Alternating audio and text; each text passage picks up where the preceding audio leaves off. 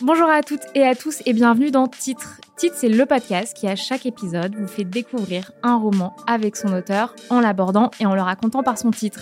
Aujourd'hui, j'ai le plaisir de recevoir Mokhtar Hamoudi. Bonjour Mokhtar. Bonjour Léa. Mokhtar Hamoudi, tu es analyste en gouvernance d'entreprise à la Caisse des dépôts, mais tu es aussi et surtout auteur. On est ensemble aujourd'hui pour ton très beau premier roman, Les conditions idéales, publié aux éditions Gallimard. Roman pour lequel tu es l'heureux lauréat du prix envoyé par la Poste et du prix du concours des détenus. Bravo à toi et merci beaucoup d'être avec nous. Merci beaucoup et euh, je tiens à rectifier. En ce moment là, je ne suis plus qu'auteur, voilà. ok, très bien, c'est noté. Les conditions idéales, c'est donc inspiré de ta propre histoire. Le roman raconte le parcours de Skander, un jeune garçon placé très tôt en famille d'accueil par l'aide sociale à l'enfance.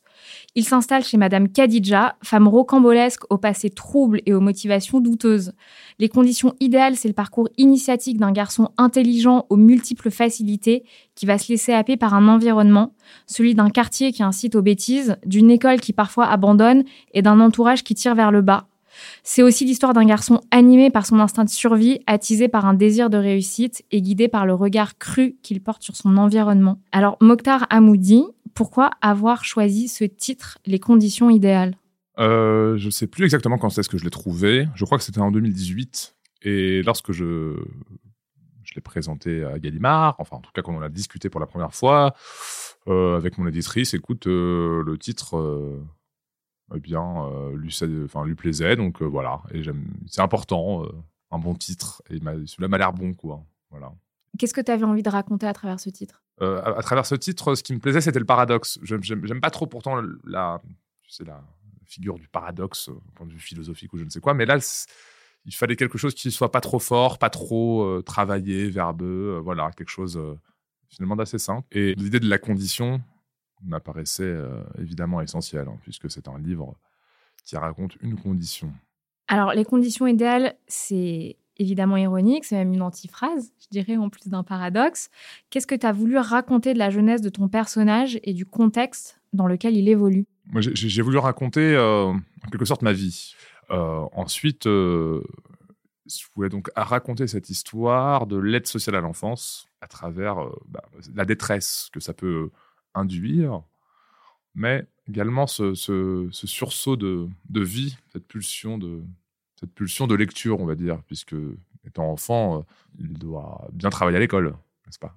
Et il le fait plutôt bien. Puis ensuite, il y a une phase un peu plus décadente. Et là, ça me plaisait vraiment de raconter la banlieue, euh, en tout cas celle que j'avais vécue avec mes amis. Il en allait d'un devoir de vérité et euh, aussi de le faire avec, avec style.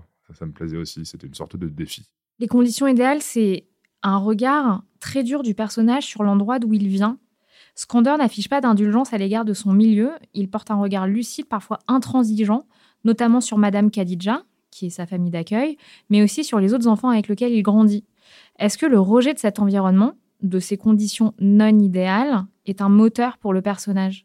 Euh, Je dirais que c'est plutôt, euh, comment dire, c'est plutôt un, doute permanent lié à sa situation, parce que parlais de Madame Khadija, donc qui est le personnage secondaire du livre. Eh bien, Scander, euh, cette dame s'occupe de Scander, mais Scander a aussi sa mère. Donc il y a un jeu qui va se créer d'amour impossible avec Madame Khadija à cause de l'argent, du fait qu'elle soit payée, ce qui, le, ce qui trouble beaucoup Scander. Elle est payée parce que c'est comme ça que ça fonctionne, hein, famille d'accueil. Et aussi avec sa mère. Et là, c'est un amour impossible à cause de la décadence de sa mère. Et donc, on a Scander qui est là euh, qui euh, va analyser la vie avec le peu de bagages qu'il a pour le faire. Et donc, avec Madame Khadija, effectivement, ça crée des sortes de d'incompréhension euh, ouais, réciproque, permanente, avec des tentatives d'amour hein, qui sont aussi. Euh, des tentatives d'amour avec Entre Madame Khadija et Skander, pardon. Comme c'est un enfant, il y a ce qu'on appelle la cruauté de l'enfant. Parce que Skander, finalement, c'est pas l'enfant type de l'aide sociale à l'enfance. Non. C'est une, erreur statistique, c'est un intrus. Euh, voilà. Et ensuite, il y a effectivement le, ce que je disais, le côté banlieue, là, où là. Oui, parce que Skander, au début du livre, il habite pas avec Madame Khadija. Il vit dans une autre famille, une famille qui, dans laquelle il sent bien. Et puis, euh, sa famille d'accueil va décider de ne plus être famille d'accueil et il va arriver chez Madame Khadija en banlieue. Et ça, pour le coup, il n'a pas envie. Bah, il voulait pas. Oui, oui, parce que ce, livre, c'est en fait, c'est l'histoire d'une transformation perpétuelle. Donc, Skander qui va se transformer de bon élève à mauvais élève de, il est, bon, il est d'origine algérienne, mais il est élevé comme un petit blanc, lui. Mais sauf qu'il va devenir arabo-musulman.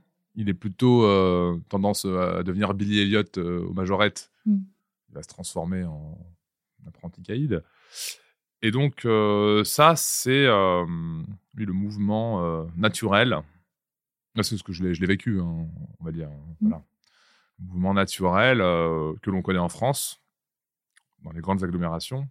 Et malheureusement, de plus en plus dans des, dans petites agglomérations, d'ailleurs, moyennes. Tu veux dire de se faire happer par. euh, Bah, ouais, cette dimension, euh, cette dimension où, enfin, tu as des, des- des- des dizaines, de, voire centaines, ça dépend, mais euh, de la taille des villes, mais de jeunes qui sont quand même euh, en désaxement total mm. par rapport à la société, à leur âge. hein. Après, ça peut s'arranger, hein, heureusement, mais qui sont quand même dans des sortes de dérives plus ou moins délinquantes, plus ou moins de mini-voyoucratie. Bon, ce sont des sujets qui m'in- qui m'intéressent encore, donc je le vois. hein. Mais d'ailleurs, c'est important ce que tu dis. En fait, dans le roman, on suit Skander donc de sa petite enfance au début de sa vie d'adulte. Euh, tu le disais, au début de, de- de- du roman, c'est un très bon élève, il lit beaucoup, il est très prometteur. Et puis, euh, il commence un peu à lâcher le truc et à se faire happer par, euh, par son entourage. Et donc, ce qui est frappant, c'est que dans le texte, arrivé au milieu de l'adolescence, l'absence de croyance s'installe. Il croit plus en Dieu, il croit pas en l'école, il croit pas en l'amour.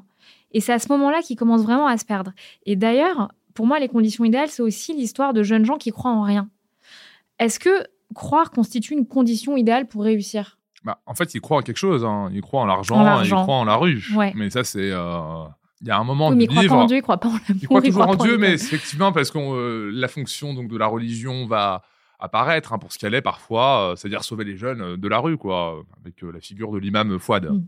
Mais à un moment, Scander, donc dans, dans le bouquin, moi, ce que, ce que, j'aimais faire, c'est aussi en, en hommage à ma jeunesse. euh, en fait, c'était de montrer aussi qu'il prend goût aussi à cela et qu'il y a vraiment la, je crois que je sais pas bien de se citer, mais euh, l'histoire de la gangrène, hein. la gangrène euh, dans la tête, c'est-à-dire l'argent qui apparaît et qui devient quelque chose euh, de, de si puissant qu'on ne pense plus euh, qu'à cela et sans jamais vraiment comprendre euh, les conséquences des actes potentiels qu'on a envie de commettre, enfin qu'on commet, mais surtout ceux qu'on a envie de commettre, parce qu'il y a aussi l'idée du fantasme. Bien sûr.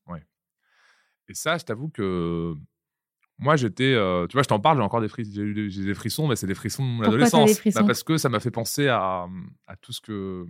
Moi, je viens du Val-de-Marne des années 2000. Et donc, par exemple, je viens de. Il y a une ville qui est pas très loin de vos bureaux, là, qui s'appelle Vitry-sur-Seine. Mhm. Bon, Vitry-sur-Seine, c'était la réputation, c'était la ville des braqueurs. Voilà. Ça te faisait fantasmer? Ah, c'était exceptionnel. hein. Enfin, il faut, enfin, c'était incroyable même. Surtout quand tu as 16 ans, etc. Et tu vois arriver quelqu'un à ton lycée euh, qui est- se lance là-dedans et qui arrive euh, chaque jour, chaque deux jours, avec euh, les merveilles du monde, mais sans cesse renouvelées. Tu vois, donc les merveilles du monde, des scooters japonais et des vêtements américains, italiens. Mhm. Et donc ça, ça a créé quelque chose, tu vois, de l'ordre. C'était assez, c'était assez fort, quoi. Et puis à un moment, tout le monde se met à ça, et, c'était ce mouvement-là aussi que j'ai, oui, j'ai voulu décrire parce que il était hors de question que je parle de la banlieue au sens, tu sais, le, lieu de.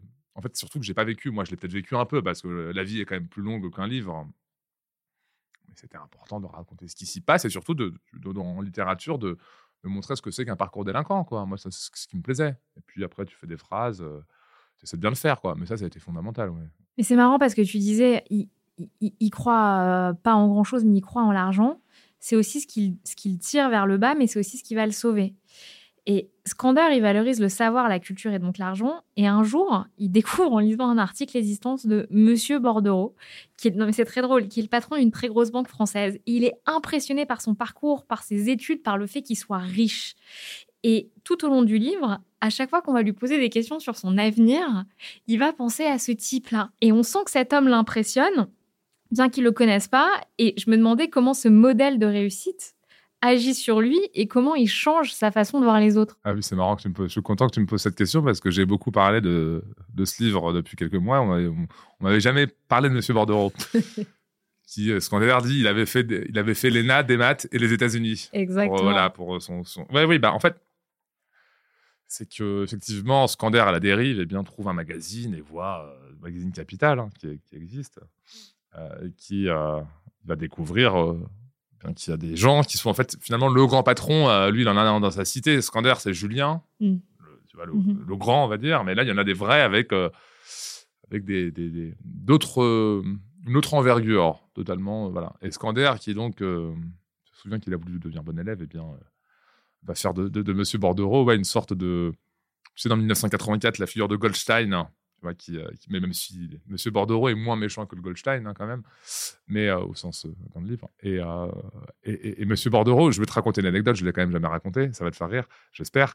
Monsieur Bordereau, c'est la banque TGF, qui était une la banque TGF, c'était une fusion avortée sous les années Balladur. Voilà, moi je suis passionné d'histoire économique, donc je savais ça. Et ça, je l'ai fait pour impressionner deux, trois personnes à la retraite que j'avais rencontrées une fois dans ma vie. Je me suis dit, ils vont se dire, ah, il est fort le Mokhtar, tu vois. Bon, et en fait, je, croise pas très loin de chez mon éditeur, la maison Gallimard, dans le 7e, je croise un des plus grands patrons français, c'était Monsieur Pebro, qui était le patron de la BNP, ce qui est une sommité du monde des affaires français. Et donc, en fait, Monsieur Bordereau, c'est en quelque sorte lui. Et je le vois dans la rue. Je fais Ah bonjour, monsieur, j'ai écrit un bouquin. Euh, et je lui dis euh, ah, il y a le, personnage, il se passionne pour un, patron de banque. je lui dis la banque, c'est la TGF. Donc la banque, TGF impliquait la fusion. Dans la fusion, la BNP Paribas était impliquée. il me regarde, lui, il a la retraite maintenant. Il me dit Ah, la TGF, excellent. Tu vois, l'œil qui frise et il était très content de, voilà, de cela. Quoi. Donc c'est. C'est un peu comme ça. Moi, je suis un peu comme Scander. Et, et, c'est, euh, et, finalement, c'est quand tu nais un peu comme lui, quoi, qui est euh, totalement euh, perdu, ce Scander, mais pas, pas de sa faute. Donc, il va découvrir le dictionnaire, tu vois, dont on parlait. Et puis, en fait, ça te permet d'avoir une sorte de vie intérieure et une vie rêvée qui est totalement délirante. Donc, tu t'imagines que tu peux être grand patron, euh, voilà, quoi. Mais ça l'a motivé. De ça le motive, oui, oui, ça, oui ça, au, moins, ça te. Il faut, dire qu'il faut des références. Euh, il faut des références qui sont euh, quand même solides, je pense, et qui, au moins, dans, tu sais, dans, quand tu te dis ça va pas, qu'est-ce que je veux faire de ma vie? Bon, après, il faut pas aller en prison, tu vois, parce va sur ce domaine-là. Il n'est pas passé loin, ce scandale. Ouais, eh bien, il faut au moins un truc que tu vas pouvoir dire devant le juge ah bah moi j'aimerais bien faire comme ça quoi. C'est important ouais. ouais, et ça ça implique un travail hein, de, de manière plus générale d'information est-ce que justement c'est la curiosité qui sauve Scandar ouais je pense ouais ouais c'est la curiosité le fait que l'une de ses assistantes sociales ils vont tenter quand même de, l'aider euh, au, maximum, mais, euh, mais c'est aussi euh, c'est que ça devait s'arrêter, tout, doit s'arrêter. Et en fait, pour, pour Scander, dans sa vie, en tout cas dans le livre, tout doit s'arrêter à un moment. dès le début, il doit arrêter de vivre avec sa mère, avec sa famille d'accueil, avec son autre famille d'accueil, déménager. Même le lycée s'arrête. Oui, puis l'aide sociale à l'enfance s'arrête à un moment aussi. Aussi, voilà, il y, a toute cette dimension. Et, et, et, moi, moi, je tenais à en faire quelque chose, un roman, quoi, pas, pas un témoignage. Et quand même, je te cache pas que post-rentrée littéraire, là, mon livre a très bien marché au sens, comme il, enfin, il a, il a quand même très bien marché au sens commercial du terme? non, non, un peu, un peu ah, tout, un peu tout. Voilà, non, non, il a été critiqué, lu et sélectionné. C'est ça que je veux dire, hein, attention. Et quand je dis ça, c'est pas. Euh, non, non, mais c'est vrai, il a été visible. Il Ouais, ouais, parce que c'était mon premier, et ça peut être très dur. Bon, j'ai cette chance-là, j'en suis évidemment très content. Mais il y a un endroit qui n'a pas été saisi, je trouve, euh, par, par certains. Je sais pas si ça a été. C'est pas occulté, mais euh, cette idée de, la misère, parce que c'est quand même un livre sur des gens qui sont dans une misère terrible, hein. pas tous, mais quand même beaucoup d'un monde qui n'est pas si loin de, de, Paris, on va dire, hein, même d'ailleurs, euh, dans, les agglomérations, dans les grandes agglomérations, quoi, tu vois, de la petite bourgeoisie, euh, le petit bourgeois. Et, euh, et ouais, peut-être que l'enthousiasme de Scander a, un peu, je pense, masqué cela. Mmh Or, moi, c'était vraiment mon, mon but, moi, de, de, de, de, dépeindre ça, avec aussi la question de, tu sais, de la banlieue difficile, parce que ça, je le disais tout à l'heure, j'avais des frissons quand tu m'en évoquais quelques les bêtises, quoi. Mais il y a quand même aussi une sorte de, douleur, euh, pas post-traumatique, hein, ça va, c'est pas non plus la guerre, mais euh, à se dire que bon, tu as été exposé quand même pendant très longtemps à un environnement violent qui t'a marqué et auquel tu as participé aussi. Mmh. il y avait tout ça, quoi. Et, et, donc oui, je crois qu'il y, y, y, a quelque chose qui n'a pas été saisi, mais parce que ce sont des sujets qui sont euh, je pense qu'ils parfois peuvent gêner les gens, quoi, aussi. Hein. On ne sait pas quoi dire. Euh. La dureté. Ouais, la dureté. Et puis, c'est pas des. Je me suis rendu compte en faisant notamment la tournée du concours des lycéens, en mmh. rencontrant plein de lycéennes et de lycéens absolument formidables. À un moment, je me suis dit que le lycée de Scander, à un moment, je me suis dit, bon, bah, c'était à peu près le lycée de tout le monde. En fait, pas du tout, quoi. Et justement, il y a quelque chose qui m'a marqué dans le texte, c'est la façon dont tu décris avec la candeur du regard de l'enfant des situations très gênantes, voire même traumatisantes. Je pense notamment au week-end que Skander passe chez sa mère et où il se retrouve face à des situations qu'un enfant ne devrait pas connaître. Euh, pour donner un exemple, euh, il arrive chez sa mère, il trouve sa mère au lit avec un autre homme, et la façon dont il le décrit, il y a, la naïveté de l'enfance qui appuie d'autant plus sur la violence de la situation. Je me suis demandé si c'était euh, une façon pour toi d'accentuer le côté non idéal, voire dur, voire extrêmement difficile de la situation. Bah D'abord, les situations auxquelles Skander fait face, celle-ci, euh, quand il est avec sa mère, euh, je crois qu'il est euh, quand il la surprend pardon dans, le lit. je crois qu'il arrive par surprise d'ailleurs. C'était pour devenir délégué, je crois, pour acheter des bonbons. Mais sinon, il, va la revoir dans ce, genre de situation. Il a 11 ans, je crois. Et donc, malgré tout, tu as quand même, moi, je tenais à respecter la temporalité émotive de l'enfant, voilà. Ça se ressent dans l'écriture. Et il y a effectivement ces histoires qui sont souvent liées, on va le dire, aux mœurs. Hein la découverte de la sexualité, euh, ou même l'effraction euh, justement dans, la vie de sa mère, et comment aussi sa mère, un peu plus tard, va se transformer sous l'effet de, des médicaments et de l'extrême misère. Et de la prison. Et de la prison aussi, bien sûr.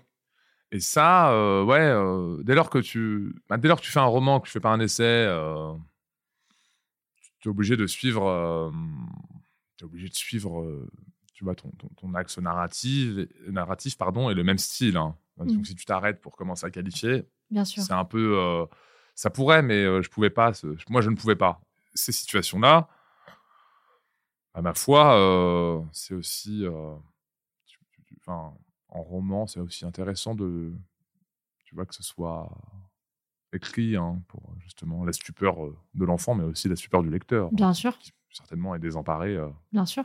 parce que personne ne vit ça, effectivement. Exactement. Et, en tout cas, moi, en tant que lectrice, en lisant ces passages-là, ce qui m'a vraiment euh, gênée, mais au, sens. Euh, enfin, voilà, où j'ai ressenti un malaise pour le personnage, c'est que je voyais bien qu'il décrivait ces situations avec des mots d'enfant. Et pour moi, ça a accentué la violence de la situation. Mais tout à l'heure, tu, parlais de, la déchéance de sa mère et, de la découverte de sa sexualité. C'est marrant parce que je, l'ai aussi noté en lisant le, livre. J'ai l'impression qu'il devient un homme au moment où sa mère arrive vraiment plus à, assurer. Oui, oui, oui. Mais sa mère, elle a une avec sa mère, il a une relation assez. Euh, difficile parce que c'est quand même une mère qui va l'embrasser sur la bouche. Quoi. Mm. on n'est pas loin de. Oui, il y a un truc d'inceste. Ouais, à peu près. Ouais, Puis même le fait qu'elle exhibe ses compagnons. Euh... Oui, oui. En fait, c'est une mère totalement. Euh, moi, moi en fait, moi, j'ai mis le personnage de ma mère.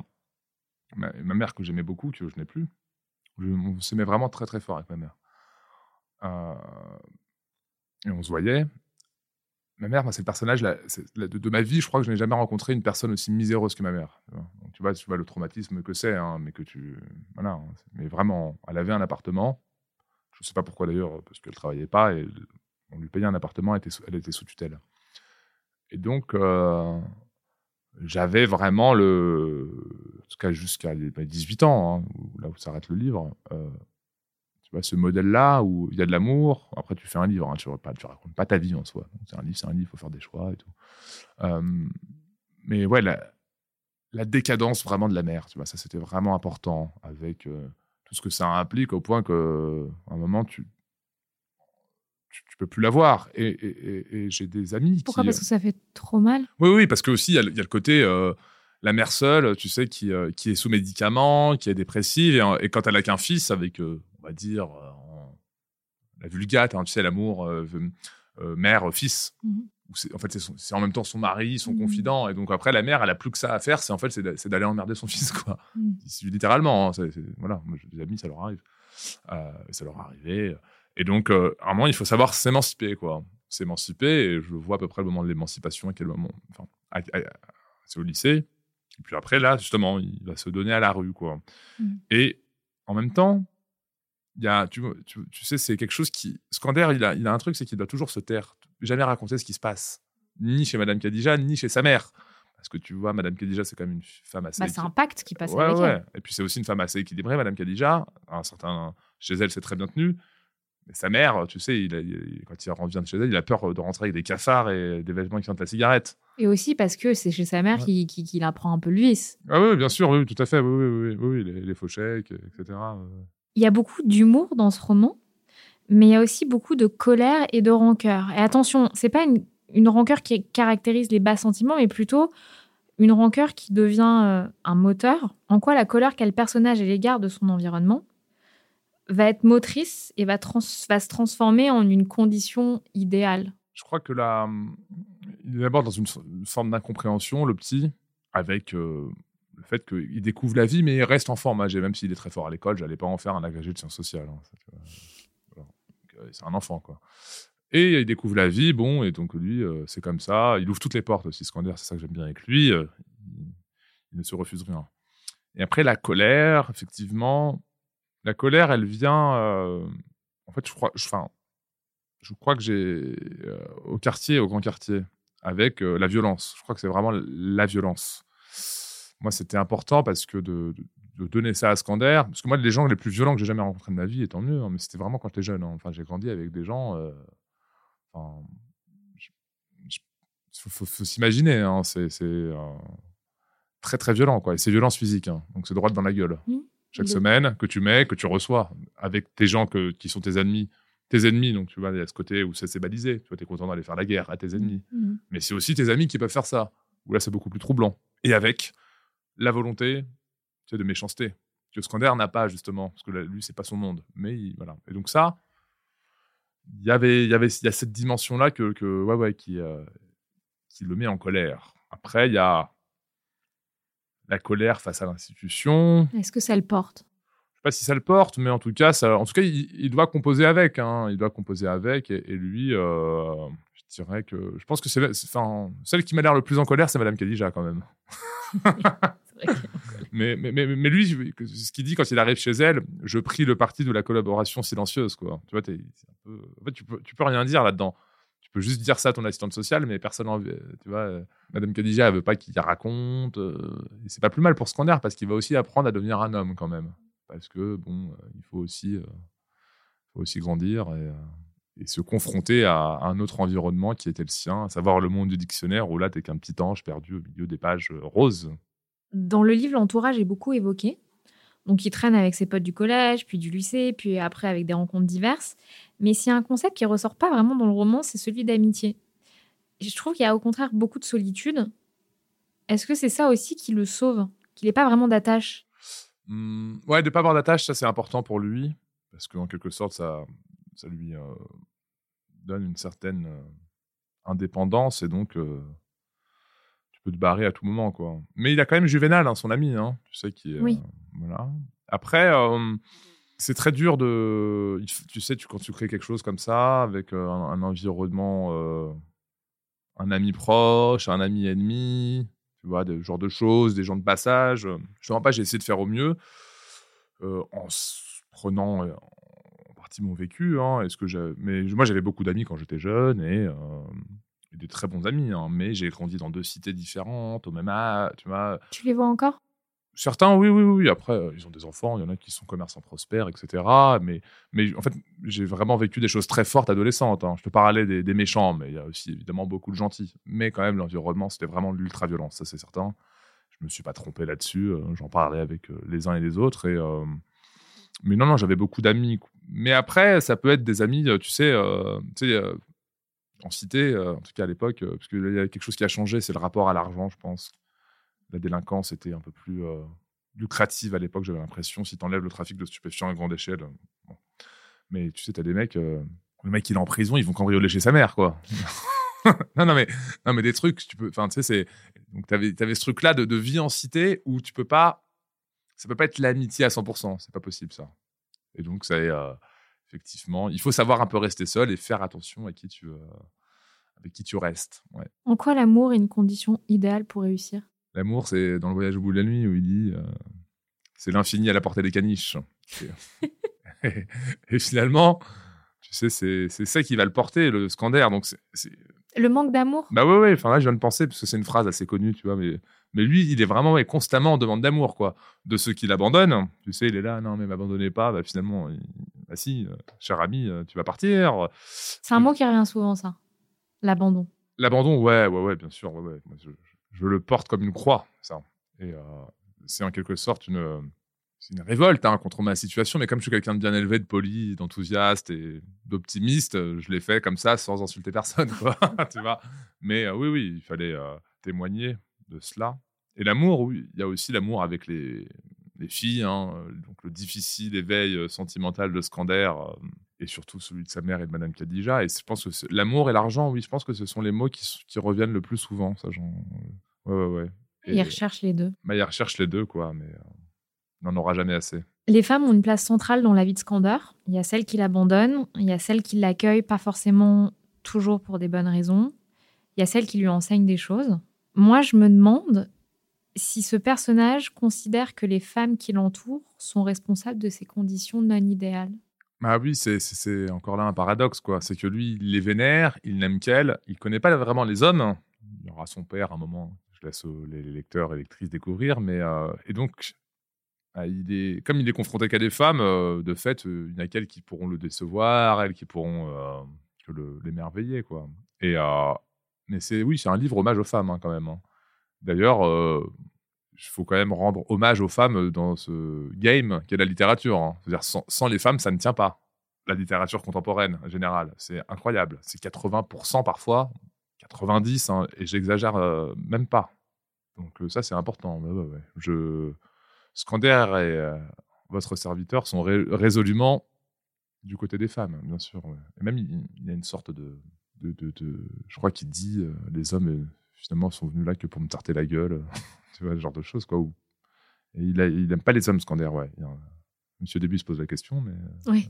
mais oui, il y a cette dimension où l'homme représente c'est pas l'abandon. L'homme, l'indifférence, voilà. Je pense que c'est l'indifférence. La femme représentera l'abandon. Et même, je te même moi, euh, maintenant, dans ma vie adulte, peux, tu peux, tu peux supprimer tous les hommes, ce que pas, ce dont j'ai pas envie. Hein. Je médite pas pour ça, évidemment, mais euh, ma vie ne, change pas, quoi. C'est que des femmes, quoi, qui m'ont aidé. Tu vois que ce soit pour mon métier, j'ai d'autres fonctions bénévoles euh, qui me plaisent hein, dans la presse. C'est des femmes qui m'ont recruté chez Gallimard, je suis rentré mon éditrice, mmh. des femmes. Et vraiment, les hommes, il y a un truc où euh, ah, ils ne sont pas clairs avec moi.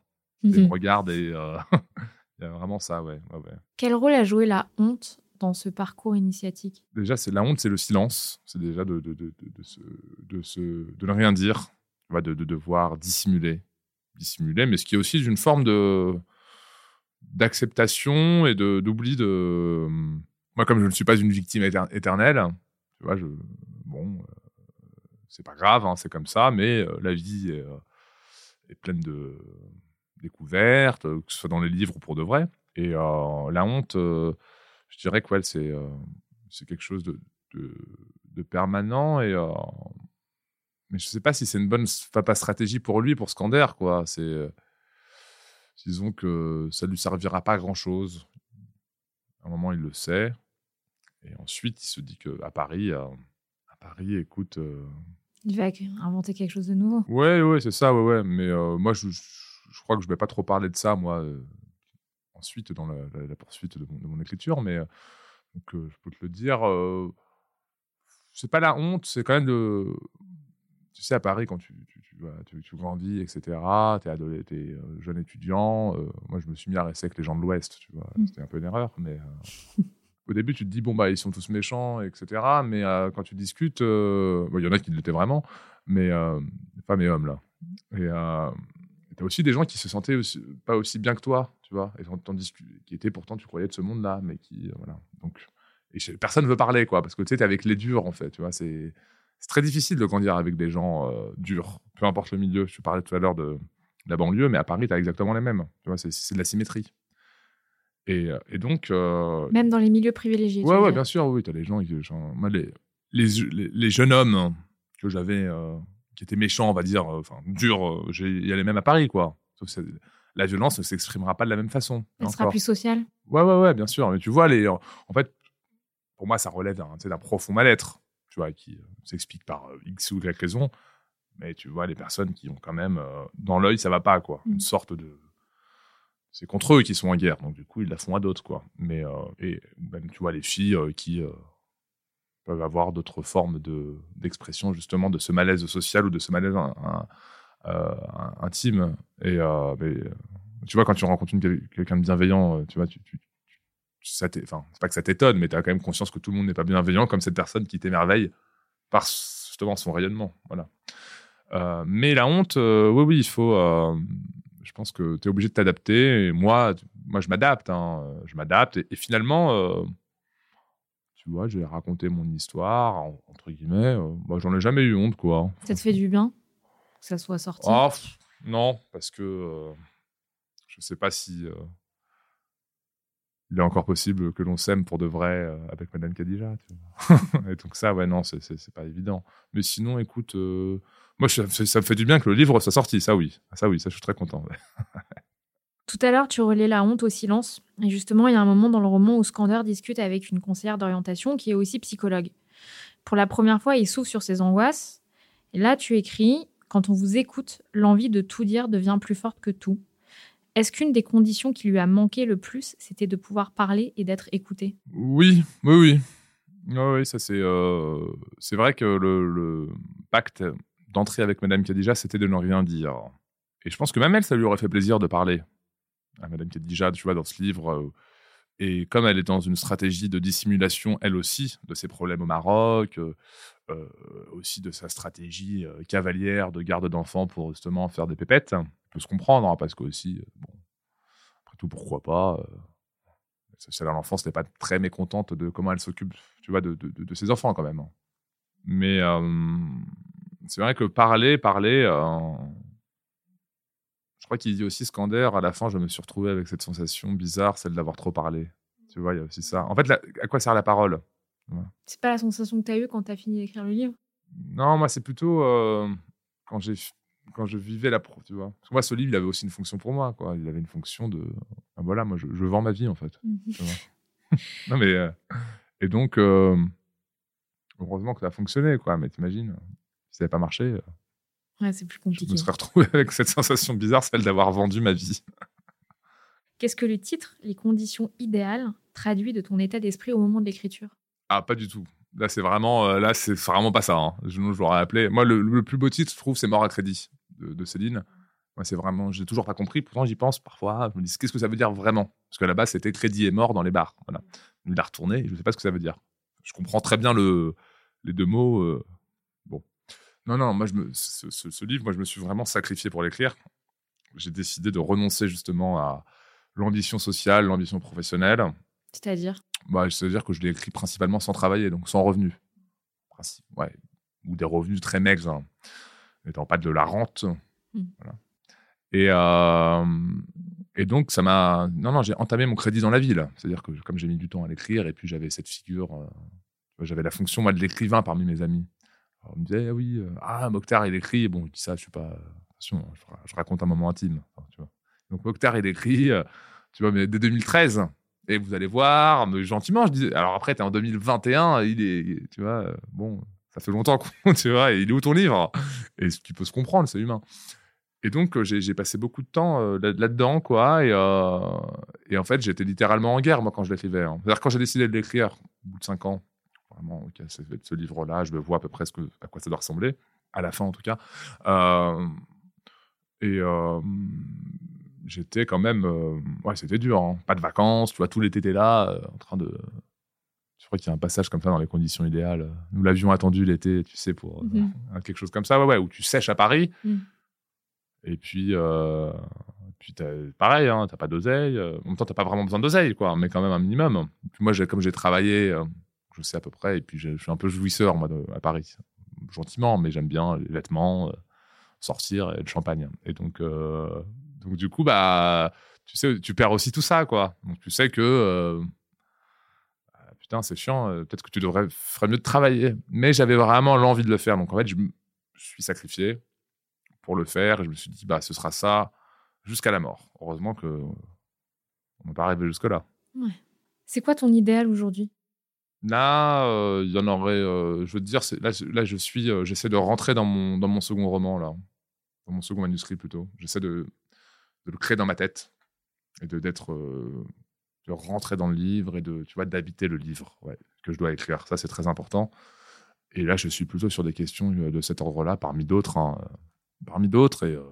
Mais c'est ouais, c'est- important de, tu vois, de, de, revenir à cette barbarie originelle euh, qui permet, en tout cas, je crois, la création. Et euh, il faut un peu de haine, un peu de rap, tu vois, un peu de pompe le matin. Et puis, même aujourd'hui même, je me disais, bah, euh, en fait, pour écrire ton livre, tu dois retourner au café où tu écrivais les conditions idéales le matin. Avant, moi, j'avais arrêté, mais j'avais C'était déjà- où? C'était à l'hôtel Grand Amour, parce que c'est pas très loin de chez moi. Café, t'as 3 euros, tu vois les sourires, genre. Bah non, pas du tout. Mais c'est vraiment, je m'attendais pas à ça en fait. Non, mais j'habite à côté, c'est pour ça, tu sais, c'est une sorte de petit. euh, Mais ne te justifie pas. Se justifier, c'était- c'est s'excuser, disait un ancien président. Ouais, bref. Non, non, mais du coup, euh, ouais, ouais, il faut, il faut vraiment rentrer dedans, quoi. hein, Et, euh, et, euh, et l'idéal, euh, dès lors qu'on l'a- on m'a autorisé à écrire, euh, je te mens pas qu'il y a quand même. euh, Qui t'a autorisé à écrire? Non, mais on m'a autorisé, pardon, euh, enfin, on m'a publié, etc. Quoi. Donc, euh, C'est une validation. Oui, de ce oui. que tu t'es autorisé oui, oui, toi. oui, non, bien sûr, oui, mais au moins, il- tu vois, le, le livre existe, quoi. Et donc, c'est pas euh, en soirée à 3h du matin, ouais, je suis en train d'écrire un livre, quoi. Ça existe. Et du coup, c'est réel, comme disent les rappeurs.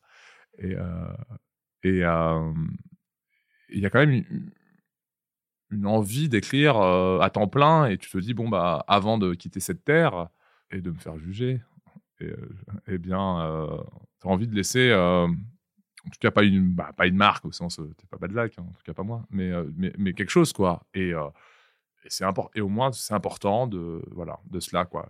Je me dis, bah, mon objectif, c'est aussi ça maintenant. C'est de, d'écrire, d'écrire, d'écrire, et, si possible, des choses bien faites, et puis on verra. Mais mon idéal, ce serait ça, ce serait franchement de. Là, ce serait d'écrire le second livre de manière efficace, parce que là aussi, je vais quand même euh, essayer de. je- Enfin, je vais pas dire des noms, mais j'ai rencontré des écrivains cette année qui ont très bien marché, très très bien même, euh, parmi ceux qui ont mieux marché. Et ils m'ont dit euh, en combien de temps ils avaient écrit leur, leur bouquin. hein. J'étais là, 6, 8 mois. J'étais là, bon, putain. merde, j'étais là. Et toi, Mokhtar, 5 ans? Non, non, euh, il est beaucoup plus gros que le mien, quoi. Tu vois, c'est quand même. euh, Mais je crois ouais. savoir à qui tu fais référence. Enfin, deux questions pour finir. Un titre de chanson qui pourrait être la bande originale du livre. Ouais, je dirais Demain, c'est loin, d'Ayam. Ah, c'est marrant, je l'ai écouté pendant les vacances. Elle est bien. hein. Ouais. C'est considéré comme la plus grande musique du rap français par euh, ABCDR du son il y a quelques années déjà. Et enfin, un titre d'ouvrage qui t'a marqué. Illusion perdue. Merci beaucoup Mokhtar Hamoudi d'avoir été avec nous aujourd'hui. Merci beaucoup. Je rappelle que ton roman Les conditions idéales est publié chez Gallimard et que tu es le lauréat du concours des détenus cette année. Et merci beaucoup à vous de nous avoir écoutés.